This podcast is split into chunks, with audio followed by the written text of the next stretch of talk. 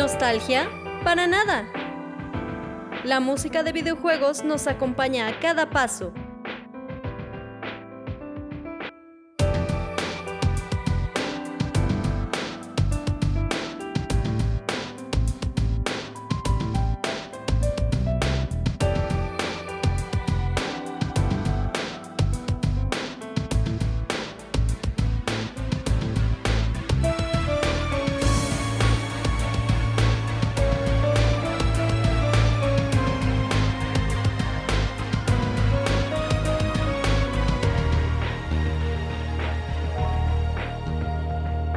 Bienvenido a Mega Mixtape.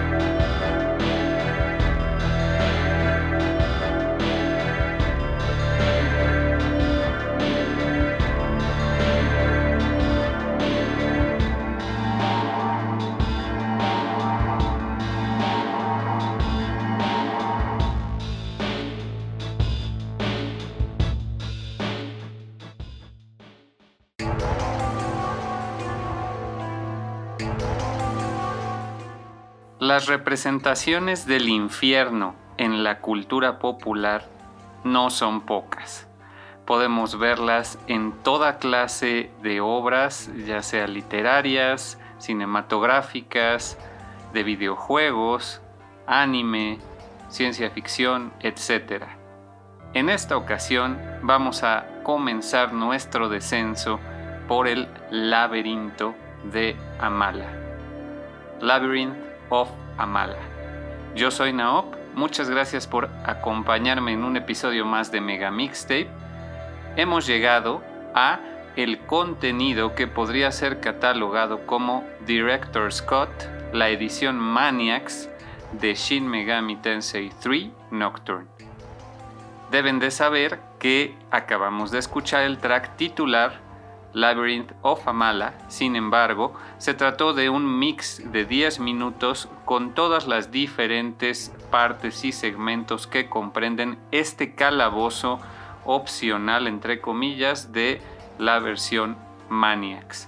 Y es que es eh, el modus operandi de Atlus, la compañía desarrolladora de Shin Megami Tensei, el sacar estas versiones mejoradas que además contienen calabozos muy progresivos, eh, muy retadores, con una dificultad bastante elevada.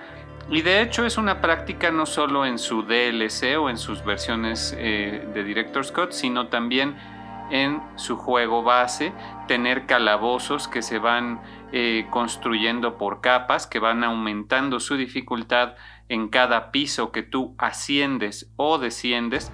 Tal es el caso, por ejemplo, de Tartarus en Persona 3 o Mementos en Persona 5 son calabozos que constan de diferentes niveles que tú tienes que ir ascendiendo o descendiendo y la música que los acompaña también tiene esta progresión de instrumentos de acompañamiento que es diferente en cada nivel. Es por eso que los fans tomaron directamente del juego todas las diferentes versiones de Labyrinth of Amala y crearon este mix de casi 10 minutos que escuchamos al inicio del episodio.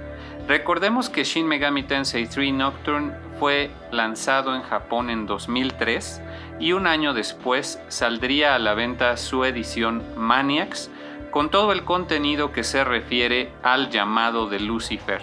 Esto del llamado de Lucifer es importante ya que en Europa el juego simplemente recibiría, igual que en Occidente, el release de su edición Maniacs, no veríamos la primera edición sin ese contenido, y en Europa se llamaría precisamente Shin Megami Tensei 3 Lucifer's Call.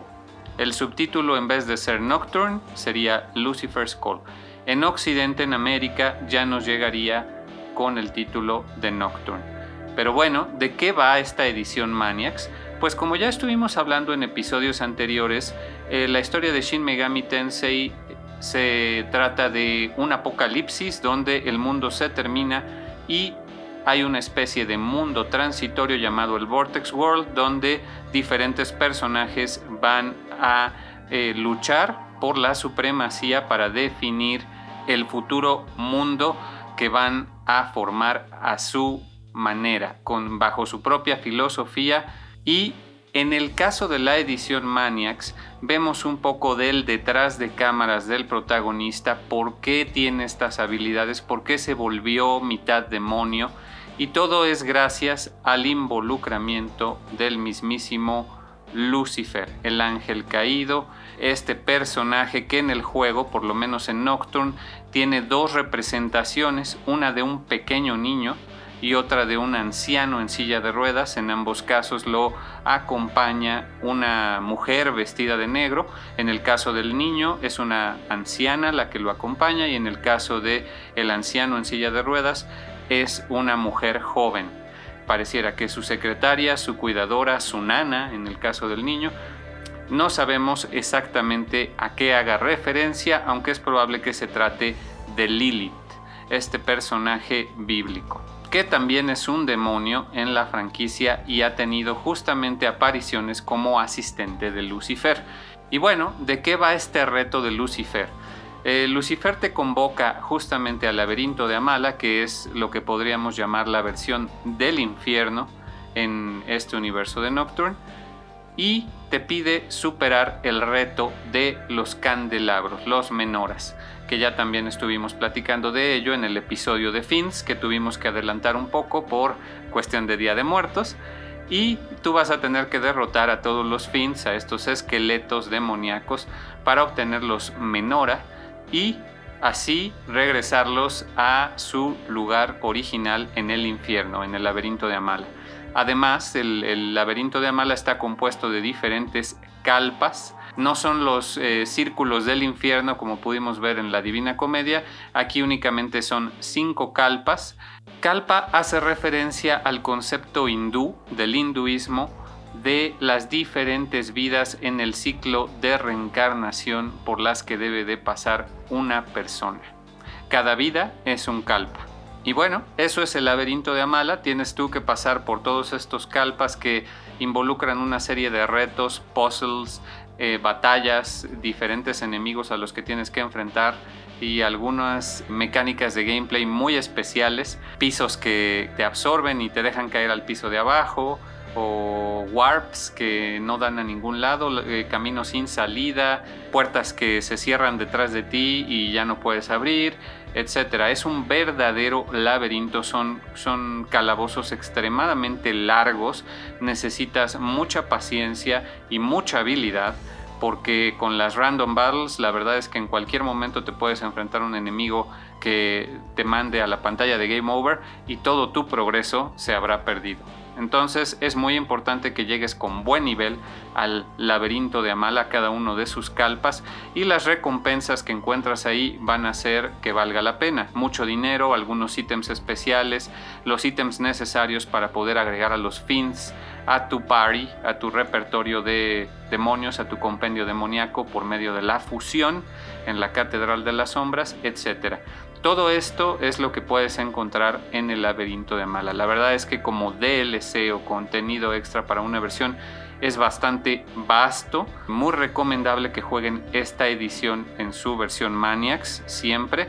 Aunque en PC el HD Remaster nos dio la posibilidad de jugar el juego en su forma original sin este contenido. La verdad es que en mi opinión complementa bastante bien al juego le da esta estética muy, muy particular del laberinto de Amala.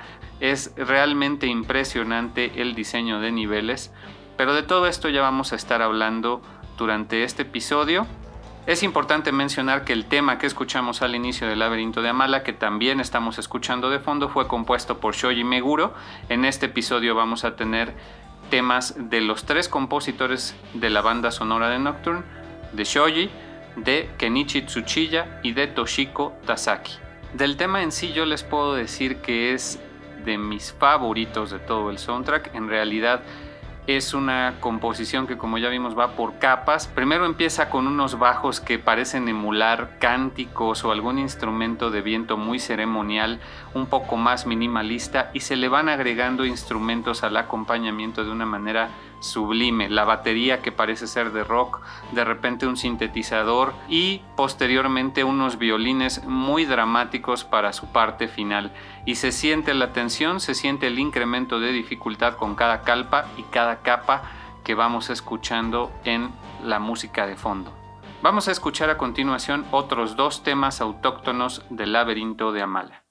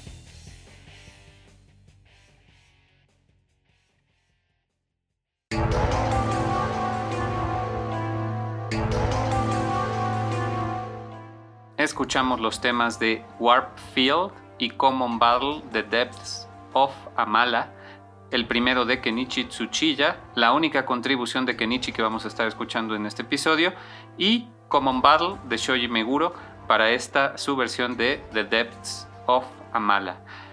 Ambos tienen efectos de música electrónica muy característicos de la época de finales de los 90 y principios de los 2000. En el caso de Kenichi, su tema acompaña unos segmentos muy curiosos del laberinto de Amala, ya que entre cada calpa tú tienes que echarte un clavado a unos túneles en caída libre, donde el demifin tiene que esquivar varios obstáculos y recolectar dinero maca, que se llama así el dinero en Nocturne, e ítems que puedes encontrar en estos túneles, además de esquivar diferentes, pues realmente parecen pequeños coágulos de sangre y, diferentes objetos, esferas que de repente parecen hasta planetas. Es no sabes si estás navegando el cosmos, si estás navegando las venas de un ser humano o si estás navegando el infierno. Es realmente surreal este escenario en general, el laberinto de Amala y todos sus túneles y pasadizos. De hecho, mientras tú progresas en los calpas, los túneles cada vez se ven más como un ser vivo, con carne, venas y las puertas tienen incluso colmillos, son bocas. Las puertas entre cada habitación del laberinto se vuelven bocas que te tragan, ¿no? Entonces es, es realmente impresionante el diseño de nivel del laberinto de Amala. A mí me gustaría mucho que si tienen oportunidad lo busquen en YouTube para que vean de lo que estoy hablando. Y bueno, les tengo que comentar que en lo personal, eh, para mí el laberinto de Amala, tanto la experiencia de navegarlo, eh, su música, su diseño, los colores, esa paleta rojiza, anaranjada, eh, metalizada, ocre que se va, se va oxidando conforme avanzas es para mí muy representativa de una época en mi vida. Yo no puedo escuchar el tema del laberinto de Amala sin recordar mis años finales de preparatoria cuando tenía que manejar un trabajo a la vez que seguía asistiendo a mis clases, lo cual últimamente resultó imposible, pero ese, ese pasaje a la vida adulta, vivir en un cuarto de azotea con pocos recursos, etcétera. Todo eso, los atardeceres, para mí eran llegar y jugar Shin Megami Tensei 3 Nocturne en un edificio que honestamente estaba bastante descuidado, tenía estos tonos amarillentos, se filtraba la luz del atardecer por las escaleras y daba unas sombras y unos tonos extremadamente similares a la paleta de colores del laberinto de Amala. Y en sí llegar y, poder jugar eh, este juego y muchos otros, claro está, pero era mi manera de descansar de todo el estrés que implicaba el trabajo, la escuela, etcétera. Para mí esta época pues no es que haya sido un infierno como podemos considerar el laberinto de Amala, pero sí sí fue una prueba, una prueba de carácter, de perseverancia, de, de paciencia, de mucha soledad también. Y justamente creo que las representaciones del infierno en la cultura popular suelen abordar diferentes estratos de pues emocionales del humano no solo hablamos de los pecados capitales de los excesos de estar viviendo algo aterrador y, sufrimiento que, es lo que se podría ver en, en el infierno no en el caso de un juego como Nocturne nadie te mandó al infierno. Tú escogiste atravesar este, este laberinto y estás aceptando la prueba que se plantea ante ti y creo que para mí eso significaba eh, la vida en aquella época. Yo aceptaba esta prueba de ser independiente y trabajar y ver por mí mismo, eh, por mi supervivencia y pues eh, las recompensas, debo decir que al final del día valieron la pena. A pesar de ser un momento en el que se enfrentan dificultades y sufrimiento, el resultado final vale mucho la pena. Y yo confío que también ustedes se animen a jugar Nocturne a pesar de que es un juego bastante demandante y con una dificultad bastante elevada, ya que justamente ahí radica su gran atractivo, en el reto y el superar estos obstáculos, el sobreponer tu voluntad a estos obstáculos, lo que realmente hace que vale valga la pena el viaje tan arduo. Y bueno, pues eso es lo que les puedo comentar de mi experiencia personal con el laberinto de Amala y lo que significa para mí. Pero es hora de escuchar el primer y único cover que vamos a tener en este episodio, uno muy reciente que yo me topé hace poco, justamente del laberinto de Amala, acompañado o entremezclado con el tema de Normal Battle, bueno, así lo titula este artista que se llama Dar, así que vamos a escuchar su cover bastante bien logrado de estos dos temas.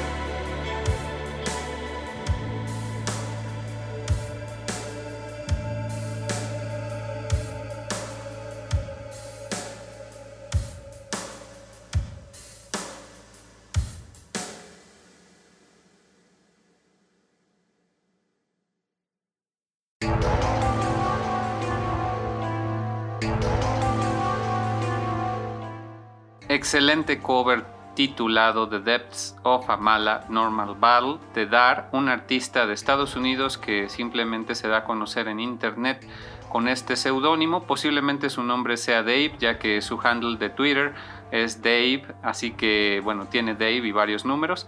Así que no sabemos su nombre real, pueden encontrarlo como Dar en YouTube. Tiene covers de bastantes videojuegos diferentes. The Nocturne únicamente tiene este y justamente comenta que es por el lanzamiento del HD Remaster que él se animó a hacer este cover que de verdad le quedó excelente. Lo publicó este mismo año, en 2021, y oscila entre los temas del laberinto de Amala y el de batalla en Amala. Yo espero de verdad que con el lanzamiento tanto de HD Remaster y Shin Megami Tensei 5, una nueva generación de, videojugadores y de artistas eh, se encuentren con estos juegos tan excelentes y dentro de unos dos años más tengamos una infinidad más de covers y de temas que quizás yo no me hubiera imaginado. Así que ojalá en un par de años podamos hacer un episodio bonus con nuevos covers de toda una nueva generación de videojugadores de este título tan clásico ya de JRPG. Y bueno, este va a ser el único remix o cover que vamos a escuchar de artistas independientes en el episodio. Pero es momento de pasar a un tema importantísimo. Si ustedes ya pudieron ver el arte de este episodio, debieron ver el sticker tan característico que se deja ver en la caja precisamente de Lucifer's Call, este, esta edición europea del juego la etiqueta dice Featuring Dante from the Devil May Cry series. Esta etiqueta tan ostentosa y digamos estorbosa que se aprecia en el arte de la caja de Lucifer's Call se volvió un meme en internet, realmente había quien se lo ponía a todo. Y tan es así que Atlus y el mismo PlayStation sacaron un sticker en versión de buena calidad para que los fans pudieran ponérselo a lo que quisieran ahora con el lanzamiento del HD Remaster. ¿Y de qué estamos hablando? ¿Qué tiene que ver Dante de Devil May Cry? Pues deben de saber que Dante de Devil May Cry es un personaje, por si no lo conocen, de la compañía Capcom, tiene toda una saga de videojuegos. El, videojuego original estuvo desarrollado por Hideki Kamiya, quien es famoso hoy en día por pertenecer, o bueno, por fundar Platinum Studios y por su videojuego de Bayonetta. También hizo Wonderful 101 hizo Beautiful Joe, hizo el videojuego de Okami eh, y también trabajó en la franquicia de Resident Evil.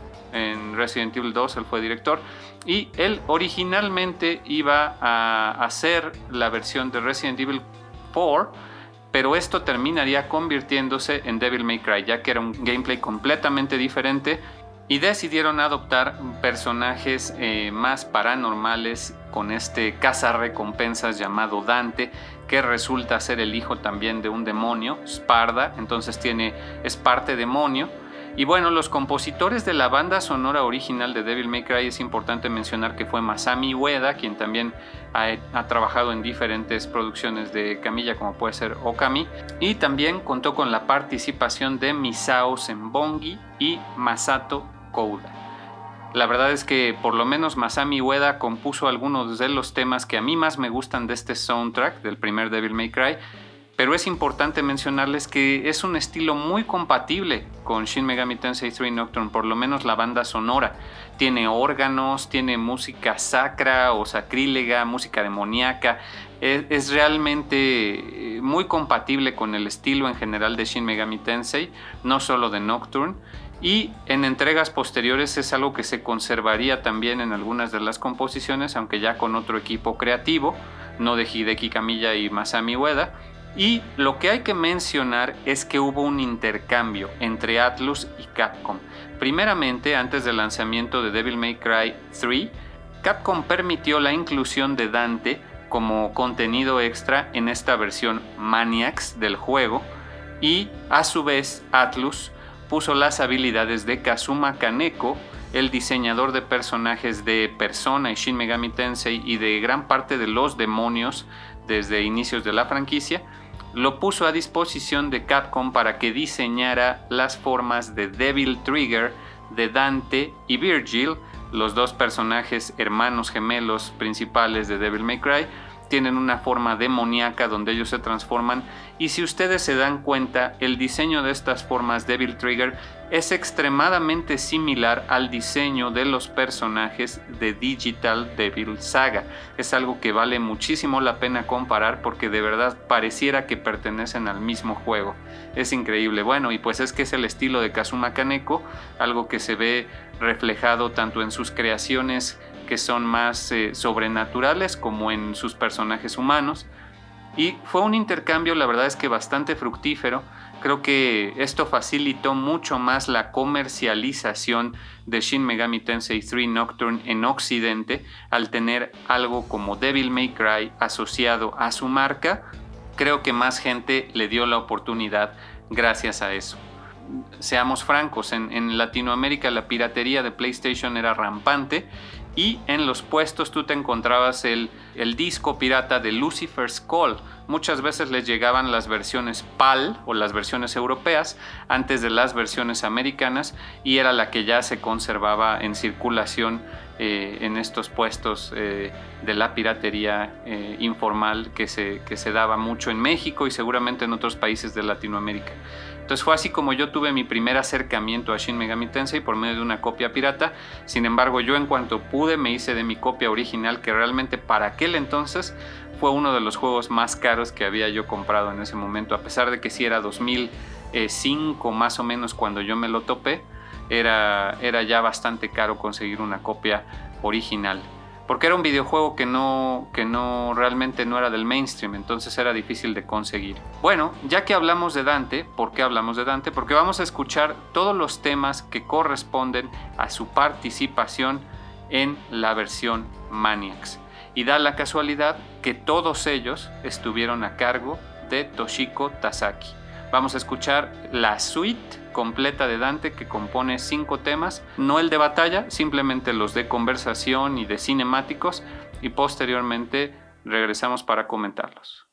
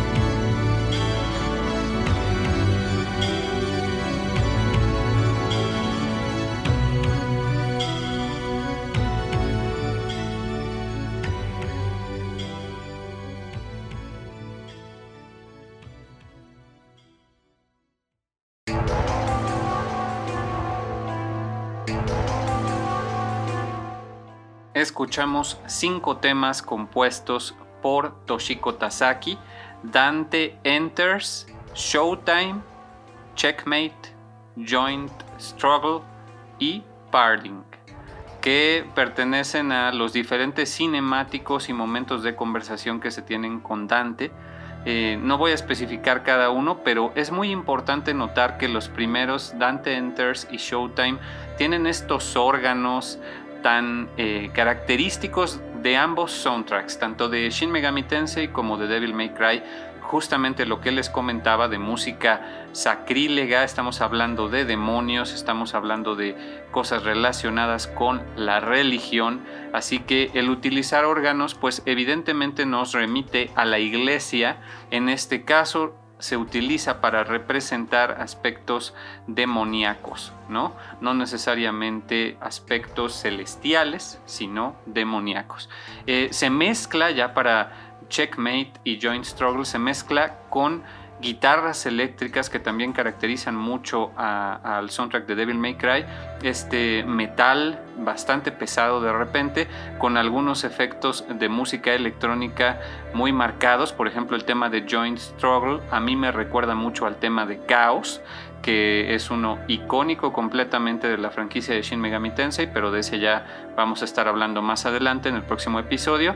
Y Parting finalmente es la conclusión de todo este arco con Dante, donde tú lo enfrentas varias veces y nuevamente regresamos a la música ceremoniosa, eh, bastante ominosa, que aquí es cuando ya Dante finalmente se te une. Vamos a aprovechar que escuchamos todas estas composiciones de Toshiko Tasaki, quien no tuvo una tarea fácil, ya que se le encomendó hacerse cargo de toda la suite de temas relacionados con Dante, precisamente para que conservaran un estilo similar que evocara a, la música de sus propios juegos, pero también a la de Shin Megami Tensei.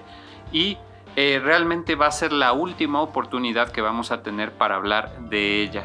Es una compositora que ha trabajado, bueno, trabajó con Atlus desde 1996 aproximadamente. Empezó con el videojuego de Devil Summoner, que pues es este videojuego spin-off de la franquicia principal de Shin Megami Tensei y que fueron también compuestos algunos de los temas por Tsukasa Masuko. Así que trabajó directamente con el compositor original de la franquicia de Shin Megami Tensei y posteriormente tendría alguna participación en persona. En, Persona 2, Innocent Sin de hecho sería la directora de sonido y hasta proporcionaría vocales eh, por ahí para algún track. Y posteriormente ya participaría en Shin Megami Tensei 3 Nocturne con bastantes temas. Desafortunadamente después de ello dejaría la compañía, bueno, tuvo una etapa transitoria para una compañía que desarrolló Touch Detective, un juego bastante curioso y muy bonito para el Nintendo 10, como una especie de aventura de detectives point and click, donde además tienes que usar el stylus del, del 10 para eh, controlar las acciones del personaje. Y este videojuego también sería publicado por Atlus, pero a partir de ahí ya pasaría a formar parte de otra compañía que se dedica a hacer videojuegos móviles y que pues ha publicado eh, juegos como Road to Dragons y Divine Gate, de los cuales ella haría por completo la banda sonora. La compañía de estos juegos se, se llama Acquire ya tiene un par de años que no sabemos exactamente a qué se esté dedicando, más o menos fue en 2017-18 cuando se publicó su última participación en Divine Gate. Nació en 1969, es de la prefectura de Ibaraki en Japón y realmente me parece que es muy buena compositora. Ella se encargó, como ya hemos visto en episodios anteriores, de algunos de los temas más icónicos de este videojuego de Nocturne, el tema de Recovery Spring, que en mi opinión es sumamente espiritual y es muy bueno, y ese jazz increíble de la Junk Shop, del, del tema de tienda, también es bastante bueno. En el caso, por ejemplo, de Jewelry Rag, ya estuvimos viendo que ella incluso toma samples de una película española que hablan sobre Lucifer en esa película. En fin, hace un muy buen trabajo con la banda sonora de Nocturne y también con su edición Maniacs para estos temas de Dante. Espero que hayan disfrutado de toda la música de Toshiko Tasaki a lo largo de la temporada y con esto nos despedimos de ella. Va a ser el tema de batalla con Dante.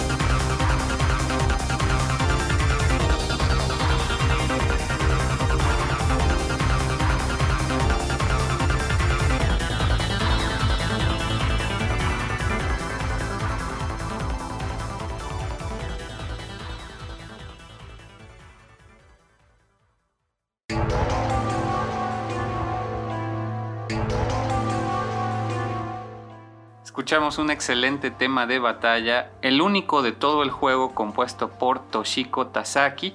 Es este estilo que conserva los órganos, pero también conserva estas guitarras de rock que sin embargo más bien se enfoca en este estilo de música techno que para mí es también muy de la época, me recuerda mucho al estilo de Juno Reactor, por ejemplo, que hacen las bandas sonoras para películas como Matrix o Technolize en, anime. Muy, muy buen estilo de música electrónica techno el que nos ofrece aquí Toshiko, sin perder la esencia de lo que da forma al soundtrack tanto de Devil May Cry como Shin Megami Tensei, que son estos órganos sacrílegos y las guitarras eléctricas de rock y metal que tanto caracterizan, por ejemplo, a los temas de Shoji Meguro en esta entrega. Y bueno, muy buen tema de batalla, con eso nos despedimos de Toshiko. Es importante también mencionar que en, en Japón salió una versión titulada Chronicle de Shin Megami Tensei 3 Nocturne, que en vez de Dante te ofrecía el enfrentamiento con Reido Kosunoha, este Devil Summoner que también tiene su propio spin-off, que es un detective con uniforme y un pequeño gato que lo acompaña, el gato habla, que se llama Gouto, así que es su pequeño compañero y prácticamente es el gato con el que siempre hablas y no con Reido, Reido es silencioso totalmente. En ambos casos, tanto en el de Dante como de Reido, se supone que ellos tienen un menora que les proporcionó el mismo Lucifer y los puso, les encargó un trabajo. En el caso de Dante, pues le encargó un trabajo como casa recompensas, que es recuperar el resto de candelabros, y en el caso de Reido le encarga el trabajo como detective de investigar dónde están el resto de candelabros.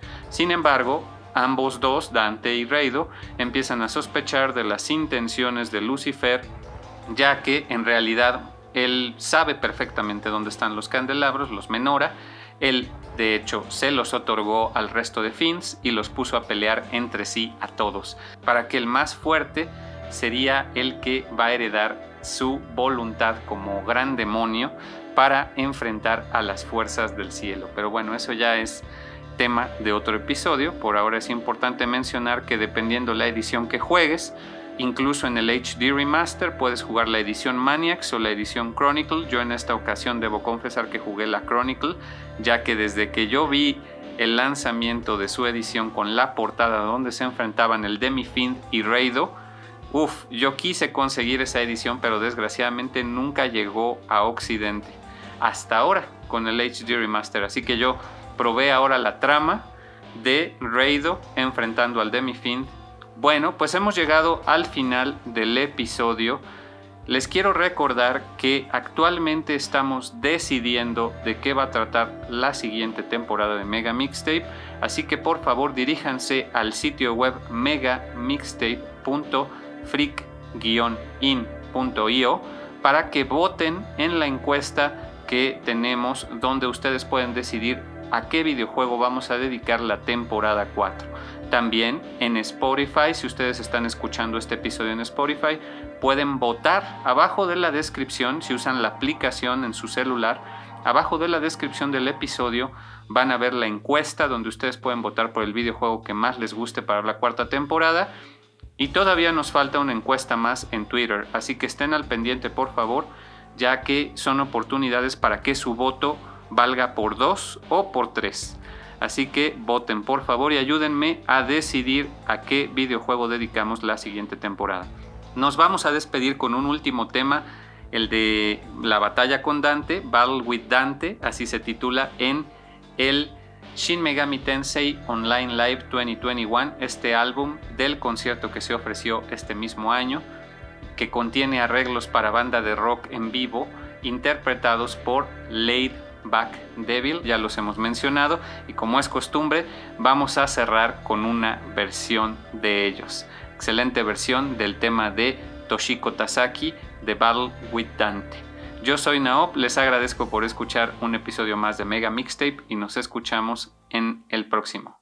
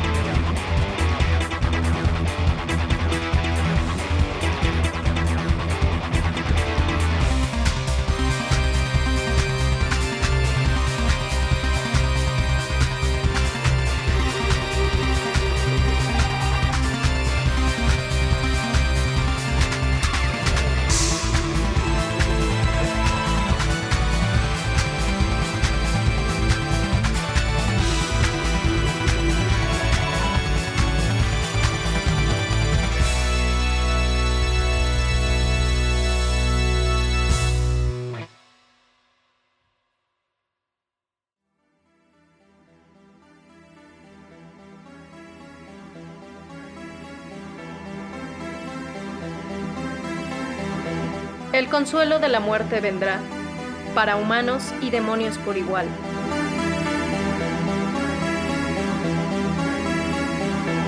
Así lo dicta la gran voluntad.